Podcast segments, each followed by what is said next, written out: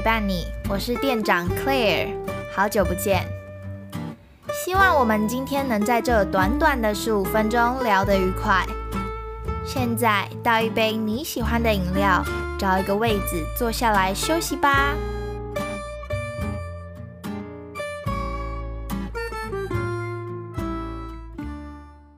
音乐好好听。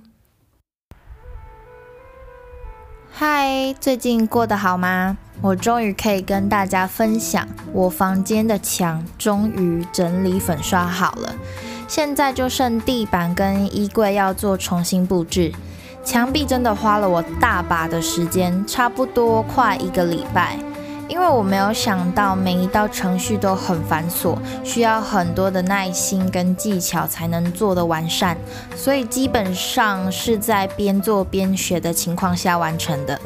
那不得不说，虽然边做边骂自己干嘛找自己麻烦，但完成的时候还是把自己佩服得五体投地。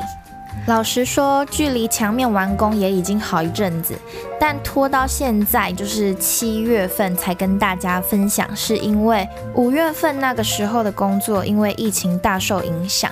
那因为主要收入来源是教学的部分，而大家应该还有印象，五月份几乎全台改为线上上课。但不是每一个学生都能适合线上学习，所以有几个学生他没有办法适应，也因此暂缓上课。而收入减少，相对花钱享受的频率也要有所收敛降低。也因为如此，待在家里的时间也相对增加，整个人就逐渐懒散起来。我的个性是属于没有办法无极限的废下去，所以其实整个五月份我都是边废，然后边跟自己天人交战，因为一直知道还有几件代办事项需要去做，但就是一直无法动身处理。而其中一个就是包括录制 podcast 这件事情，因为我自己知道，以我当下的状态录出来的东西，应该会属于是应付，所以我再三纠结，还是决定不要为了分享而分享。那我就开始思考，有什么事情是既不用花钱，还能自我成长满足，而且还能跟你们分享的。后来六月初的时候，我就开始慢慢回想，有什么事情是我以前想做，可是没有时间做的。后来我就想到，以前大学有一堂课，它有一本工具书，是我一直很想花时间好好去阅读了解的，就是《音乐治疗导论》。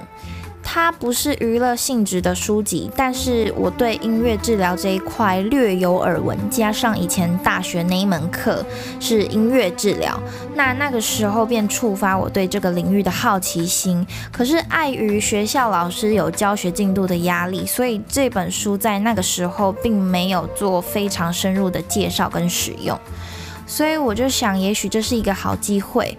果不其然，看完这本书之后，我觉得学到了不少的新东西，想要跟大家分享。而且除了学到新东西，我觉得也拥有更多的 idea 可以运用在教学工作上。所以今天我想跟大家一起聊聊，一起分享的就是音乐治疗这件事。那我觉得这本书比较像工具书，里面分成很多的面向去介绍跟讨论，像是音乐治疗的历史。服务的族群，还有音乐治疗在医疗情境的应用，跟音乐治疗与神经复健。当然，这本书不是三言两语就能分享介绍完的，所以今天主要还是以带大家初步认识什么是音乐治疗为主。美国音乐治疗协会给出的定义是：音乐治疗是由有证照的音乐治疗师以音乐作为工具，根据临床和实证过的音乐疗程，为个案设定克制化的目标，并协助个案达成目标。其实简单来说，音乐治疗主要就是利用乐音节奏对生理疾病或是心理疾病的患者进行治疗的一种方法，主要是针对在身心方面有需要进行治疗的个案，针对他们需要治疗的部分进行有计划跟有目的的疗程。那像刚刚说的，在音乐治疗中，音乐是一种工具，就像是复健科里面的复健器材，是一种辅助治疗的工具。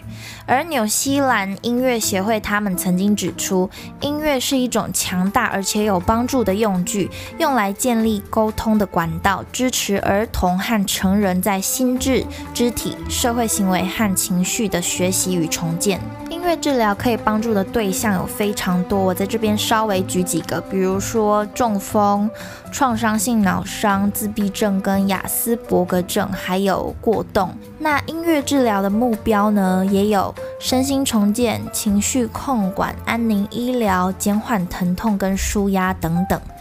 在早期治疗是透过聆听、歌唱、弹奏、敲击、律动、即兴创作等音乐经验，让治疗师跟病患之间能够建立互动关系，进而帮助病患改善肢体表达、沟通、认知理解、社会行为以及情绪表达等方面问题的健康专业。那从上面我刚刚举例的，应该可以发现，每一个病症对应的治疗方法都会有所不同。所以我在这边简单举其中一个例子就好了。比如，对于智能障碍者最感到无力的问题是受限的沟通能力。那当中度或轻度障碍的个体即将发展出基本的说话能力时，这时候重度跟极重度障碍者则必须发展出非口语的沟通方式，像是手语。或是需要在环境中利用不同的物件的图片所做的沟通版。那书中也有说到，音乐是用来教导沟通能力最理想的工具，因为治疗师可以利用旋律、节奏、拍子、音调、力度跟歌词来发展表达性语言、接受性语言以及跟随指示的能力。除此之外，音乐活动能够帮助改善声域。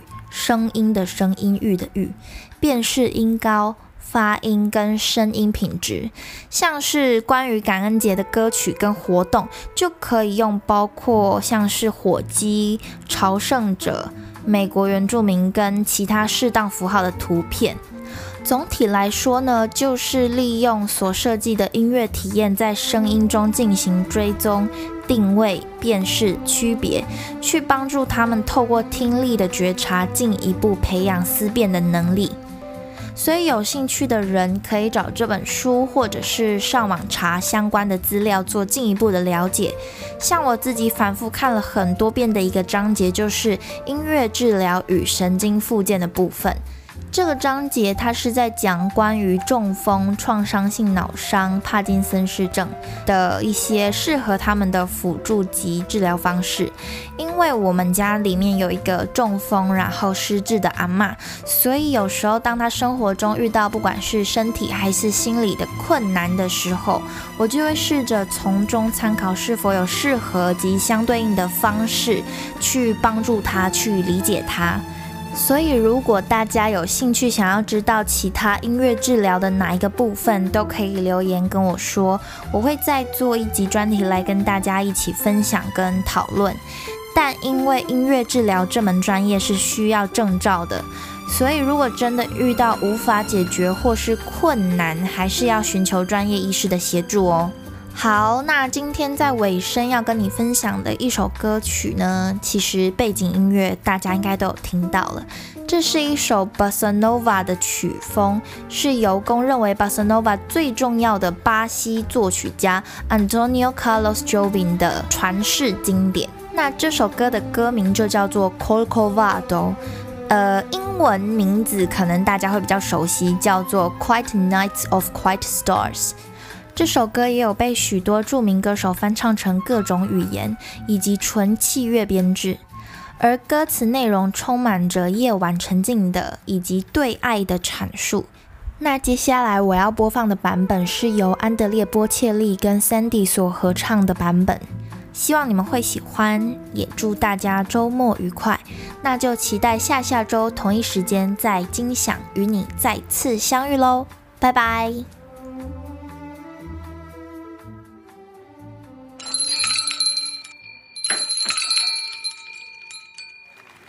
We're going to switch gears a little bit here now, but keeping with the romantic. And we're going to invite uh, a friend of Andrea's, a young girl that I just met.